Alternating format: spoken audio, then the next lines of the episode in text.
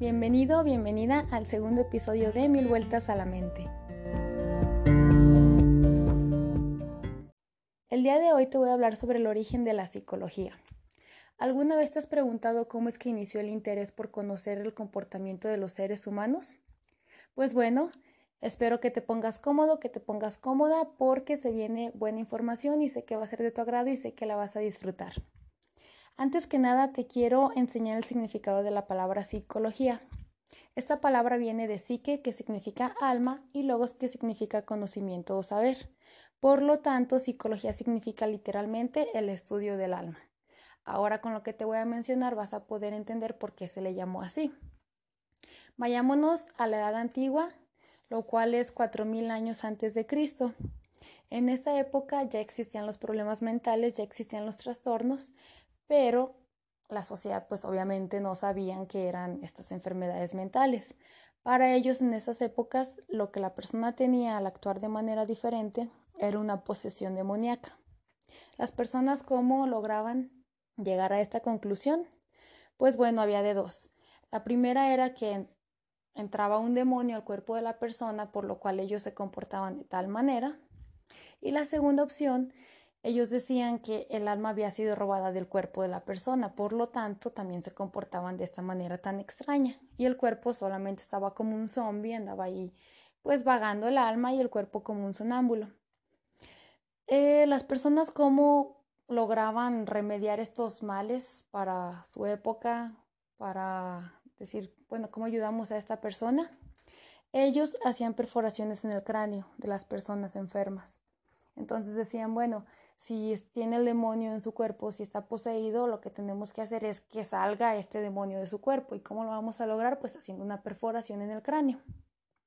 Claro que no era la mejor opción, pero para sus épocas era lo que tenían, era lo que, lo que ellos conocían y pues claro, pues eh, fue la solución que ellos encontraron en el momento. Otra de las cuestiones que ellos decían en esta época, en la Edad Antigua, era que las personas estaban así porque era un castigo de los dioses, específicamente del dios Asclepio, que era el dios de la medicina. Ellos decían, tal vez esta persona hizo algo que no debía hacer, entonces el dios de la medicina, Asclepio, pues está molesto y es su castigo, por eso la persona se está comportando de tal manera. Pero bueno, entonces eso es lo que las personas creían en esa época y se vale porque de ahí estamos iniciando todo esto que hoy llamamos psicología. Más adelante empezaron a aparecer ya más filósofos, más médicos, fuimos avanzando con el tiempo y aparece Hipócrates, el cual era un médico griego que él en estas épocas creó su teoría de los cuatro humores. ¿Qué decía esta teoría? Bueno, Hipócrates consideraba que todas las personas tenían cuatro sustancias en su cuerpo. Entonces, si tenían más de una sustancia, eh, esto le iba a ocasionar cierta personalidad a la persona. También estos cuatro humores, Hipócrates los relacionó con los elementos naturales de la tierra. Estos cuatro humores eran la bilis negra, la cual era relacionada con la tierra, y si la persona tenía mucha bilis negra en su cuerpo, solía ser una personalidad muy melancólica. La mayor parte del tiempo esta persona estaba triste. Otro humor era la bilis amarilla, la cual era relacionada con el fuego. Si esta persona tenía mucha bilis amarilla, se consideraba de una personalidad colérica, el cual suelen ser personalidades muy apasionadas en lo que hacen. Otro de los humores es la sangre, que está relacionada con el aire, y la personalidad se le llamaba sanguínea. Se le relacionaba también con personas muy alegres y muy optimistas. Y por último estaba la flema, la cual era relacionada con el agua y pues se relacionaba con personas muy frías y muy racionales. La personalidad se le llamaba flemática. Hipócrates decía, las personas tienen estos cuatro humores. Si la persona es muy fría, ah, pues es que es una persona que tiene mucha flema en su cuerpo y este, no sé, vamos a hacer algo para que arroje las flemas y pueda mejorar su personalidad. Entonces, por mucho tiempo esta teoría fue muy viable, fue muy, muy validada en esa época. Y pues sí, sí tiene parte de razón, no estaba tan, tan fuera del tema, ¿verdad? Pero obviamente pues ya fuimos avanzando. este, aparece también Sócrates en la Edad Antigua. Para Sócrates, este, el razonamiento era igual a tener buena vida y tener felicidad. Era lo que él comenta, comentaba en base a, a lo que es la psicología. También estaba Platón. Para él, lo anormal era un conflicto entre la emoción y la razón. La persona no lograba llegar a un acuerdo entre lo que sentía y lo que pensaba, entonces era cuando la persona ya tenía alguna conducta normal. Y pues bueno, también está Aristóteles, el cual buscó analizar las emociones humanas y escribió también sobre el razonamiento y la conciencia. Estos filósofos que les mencioné fueron los de los más importantes que, que hicieron que la psicología fuera dando pie obviamente no directamente como psicología, sino como filosofía, como medicina, pero fueron los que se fueron interesando por estas conductas, por estos comportamientos y fueron los que hicieron un caminito para llegar a lo que hoy llamamos psicología. Posteriormente podemos pasar a la Edad Media. En esta época es muy curioso porque ya en diferentes partes del mundo ya existían pues más avances tecnológicos, ya existían más creencias, ya las personas estaban pues aún todavía con la creencia de posesiones demoníacas, pero ya iban abriendo un poquito más los ojos de, de, que a ver qué está pasando con esta persona. En Europa, en la Edad Media, los trastornos todavía se consideraban pecados y se trataban este, mediante rezos y exorcismos, porque la persona seguía poseída, era algo, un castigo y, y eran, estaban poseídos, entonces se trataba con exorcismos. Y lo curioso en esta época es que en cambio en, en Arabia los árabes empezaron a, darles mejor cuidado a los enfermos mentales. Yo sí dije que curioso, la verdad que, que bueno que a, a, alguien se le ocurrió en estas épocas darles cuidados a estas personas enfermas. Pero lo curioso es que para ellos los locos eran personas elegidas por un Dios que venían a la tierra para hablarles a través de ellos. Entonces, como ellos decían, ah, estas personas vienen enviadas por Dios, claro que hay que darles buen cuidado y hay que darles un trato humanitario porque estamos tratando con un Dios. Entonces, es muy curioso cómo en cada época y en cada área del planeta, pues se van desarrollando la cultura y se van desarrollando las ideas y la, pues la cultura del, del lugar, ¿verdad? Eh, posteriormente podemos pasar al Renacimiento, donde, bueno, ya llegan más filósofos, ya llegan a cuestionar más las conductas, llegan a, a ver, pues, qué está pasando, qué, qué pasa con estas personas. Y pues, bueno, de entre los filósofos o médicos más destacados encontramos a René Descartes.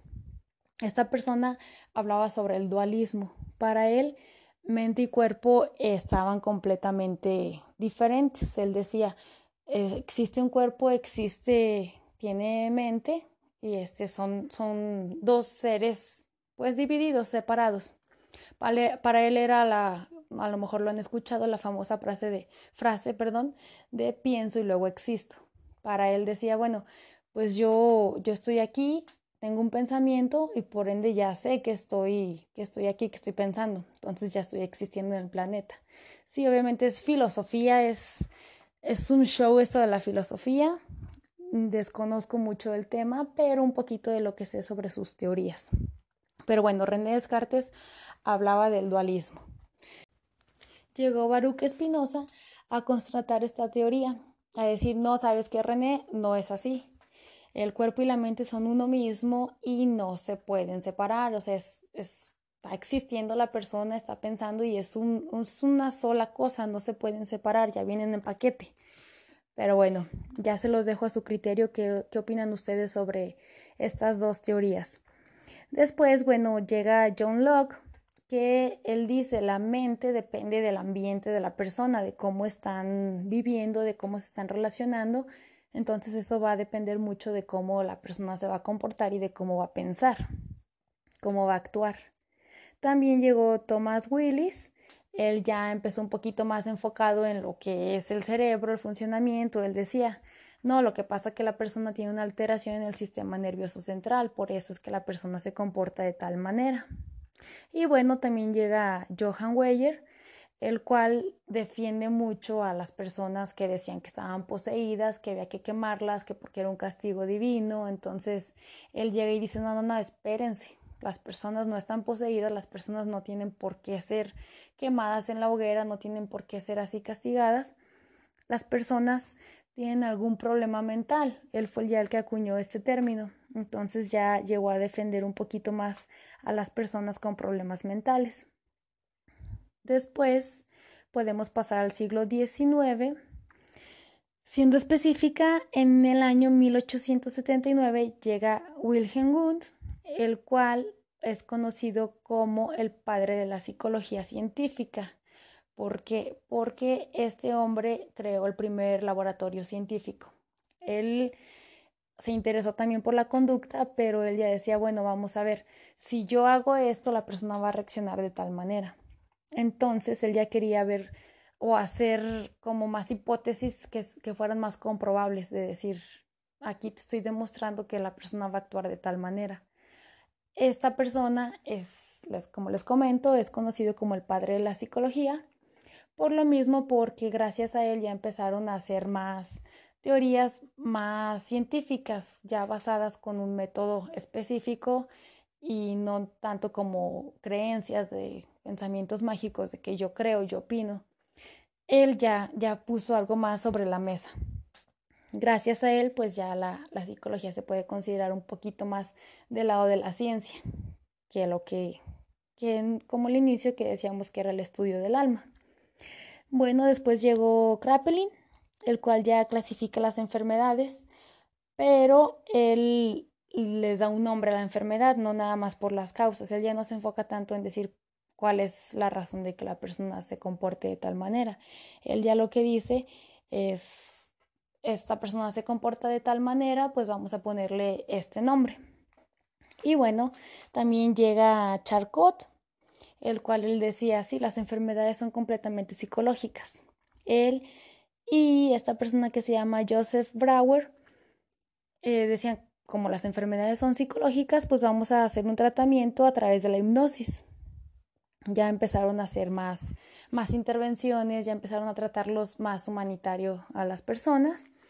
Y lo curioso, después de que ellos trabajaron con la hipnosis, se despertó el interés de Sigmund Freud, que estoy segurísima que hasta aquí tú podrías haber dicho, ah, la psicología es Sigmund Freud y él es el padre y él es el todopoderoso de la psicología y el psicoanálisis. Y pues no, estamos viendo de que antes de Sigmund Freud, pues existieron muchísimas más personas que tuvieron que agregar su, su granito de arena para que la psicología sea lo que es el día de hoy. Sin embargo, pues bueno, es muy común escuchar que, que las personas relacionan a Sigmund Freud con la psicología. Pero bueno, estas personas, después de trabajar con la hipnosis, despertaron el interés de Sigmund Freud y ya pues de ahí, ya ahora sí empezó, él creó su teoría del psicoanálisis, ya llegaron más personas como Iván Pablo, perdón, empezaron a, hacer ya sus teorías más, más basadas en el método científico y pues de aquí ya inician muchísimos psicólogos, médicos, filósofos que que ya más adelante les iré hablando específicamente porque ya fueron los que gracias a ellos pues basamos, basamos ya la, lo que es la psicología el día de hoy. Ya más adelante, como les comento, les iré hablando sobre cada uno de estos enfoques y de toda la variedad que existe en la psicología, no solamente Sigmund Freud. Y pues bueno, ya para finalizar, me voy y te dejo con una frase que me gustó del filósofo Aristóteles, la cual dice, el ignorante afirma, el sabio duda y reflexiona. Así es de que te invito a que no te quedes con esta información, que si te gusta el tema, pues vayas investigando un poquito más sobre el tema. Como les comenté en el episodio anterior, no soy la experta, no soy la sabelo, todo del, del tema. Me gusta mucho el tema, por eso les estoy hablando, pero nunca se queden con lo que una persona dice. Siempre busquen, cuestionen e investiguen todo, todo lo que están escuchando y lo que están aprendiendo. Pues entonces, espero que sea de tu agrado este episodio y nos vemos en el siguiente episodio. Cuídate mucho y espero que dejes de darle mil vueltas a la mente.